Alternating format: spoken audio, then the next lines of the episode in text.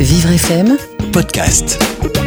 Anne Voileau, la fondatrice euh, de Vivre FM, de notre radio, de votre radio, est décédée avant-hier et nous avons choisi ce matin de l'évoquer avec des gens qui l'ont côtoyée, qui ont travaillé avec elle. Et nous avons en ligne Jacques de Jandil. Bonjour Jacques. Bonjour. Bonjour Dominique et bonjour Fred. Jacques de Jandil, vous êtes journaliste? Euh, oui, enfin, je suis retraité depuis un mois, mais j'étais journaliste en effet. bah écoutez, belle retraite en tout cas. Et vous avez, euh, vous avez travaillé aux côtés de Anne sur Vivre FM, entre autres, euh, sur euh, plusieurs émissions d'ailleurs. Oui, écoutez, euh, mon histoire avec Anne a commencé euh, il y a très longtemps quand elle a lancé son journal Être Handicap Information, Mhm. où, euh, où, où tout le monde pensait que c'était un peu une, une folie que de lancer un magazine pareil. Il existe toujours. Oui. Et toujours. euh, elle, elle m'avait contacté pour. euh, bah, à l'époque, j'avais une petite chronique euh, sur Matin Bonheur à la télé, et c'était pour faire connaître son magazine. Et voilà comment on s'est rencontrés. Quelque temps après, elle me dit Est-ce que tu veux écrire des papiers pour moi? Alors j'ai essayé, mais bon, je suis journaliste certainement. Je sais faire euh, des interviews, je sais faire euh, de la télé, mais je ne sais pas écrire, en tout cas pas très bien. Donc du coup, bah, la collaboration a, a échoué très vite. Et puis ensuite, euh, euh, bon, on est resté en contact parce que euh, on se retrouvait sur les salons, euh, les salons autonomiques, les salons handicap, etc.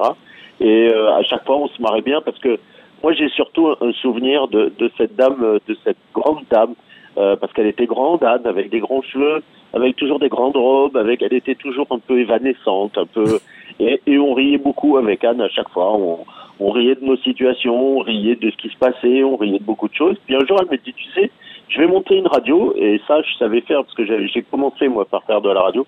Elle me dit, je vais monter une radio et euh, je voudrais que tu en fasses partie. Mais voilà, c'est parti comme ça sur un bout de table euh, dans, dans, dans les bureaux de Hêtre. Et bon, je l'ai un peu regardé en disant bon, encore une folie à la Anne, elle est mignonne, mais euh, elle est folle quoi. Bon, et puis euh, et puis un mois après ou deux mois après, elle me rappelle, elle me dit bon, euh, la radio c'est en septembre, c'est d'accord Je dis oui oui, j'attends ton coup de fil. Septembre se passe, rien. Octobre se passe, rien. Puis elle me rappelle, elle me dit Ah, euh, j'avais complètement oublié que tu étais dans le projet. Ah, je dis Je te remercie. Et alors Et alors, eh ben alors euh, il faut que tu ailles re- rencontrer Jean-Marie Gauthier. Bon, bah d'accord. Donc, euh, euh, bon, je sais pas, deux, trois jours après, je, ren- je rencontre Jean-Marie Gauthier, qui était euh, un peu, un peu, bah, je crois qu'il vous l'a raconté tout à l'heure. Oui. Ils, ils étaient pas en confrontation, mais c'était deux grands caractères, quoi. c'est ça. Et donc, euh, il m'a vu arriver là-dedans en disant, mais c'est quoi cette train qui arrive ici? Euh, Et qu'elle m'impose. Alors, ça lui plaisait qu'à moitié. Et bon, ça a duré une demi-heure parce qu'au bout d'une demi-heure, ben, il, il a vu que euh, elle m'imposait, mais elle m'imposait parce que je savais faire de la radio. Encore une fois, je savais pas écrire, mais je savais faire de la radio. Puis voilà, et on a fait, on a fait de, de grandes émissions, qui, dont une l'après-midi qui s'appelait Vivre pour vivre, où euh, je recevais euh, des tas de gens euh, et de grands écrivains. Il y a Dormesson qui est venu, il y a, on, on, on a reçu des tas de gens. Ça a été, ça a été une époque formidable grâce à Anne Voileau. Et est-ce que, pour terminer, vous avez une, anecdote comme ça euh, d'un grand moment avec Anne, un moment euh, de rire souvent, parce que, euh, comme vous l'avez dit, Anne était quelqu'un de, très joyeuse. Euh, donc, est-ce que vous avez une- un, moment comme ça marquant? Oui, euh, bon, ça, touche et la radio et son journal où euh, elle, euh, on, on avait un stand euh, sur un euh, sur un salon. Je crois que c'était euh, Handicap à Lyon. Et euh, donc on avait, un, enfin, elle avait un stand là avec son journal et le et Vivre FM. Et elle était sur l'itinéraire des toilettes. Et pour aller aux toilettes, les organisateurs avaient euh, mis des bornes, euh, des bornes sonores pour permettre aux non-voyants de se, se repérer. Et donc, euh, sans arrêt, on entendait toilette, toilette, toilette, toilette.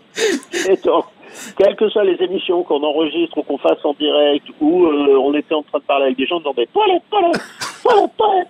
Et elle était folle de rage. folle Ah oui, ça j'imagine bien. Donc voilà, voilà, je me souviens souvent de ce toilette, toilette, et c'était tellement drôle. Voilà, moi j'ai cette image de Anne et je veux garder cette image-là, de, comme vous l'avez dit aussi tout à l'heure, de, de combattante de l'impossible. Ah, c'est parce qu'on ne peut pas le faire que je le fais, voilà. Voilà, Ça, c'est une, vraiment une des très grandes phrases de- d'Anne Voileau qu'elle a beaucoup euh, dit euh, très souvent. Voilà. Mais- Merci beaucoup Jacques de Merci à donc euh, euh, journaliste talentueux à la retraite, profitez-en bien. Voilà, merci. Et merci d'avoir été à nos côtés pour parler d'Anne Voileau ce matin. Vivre FM podcast.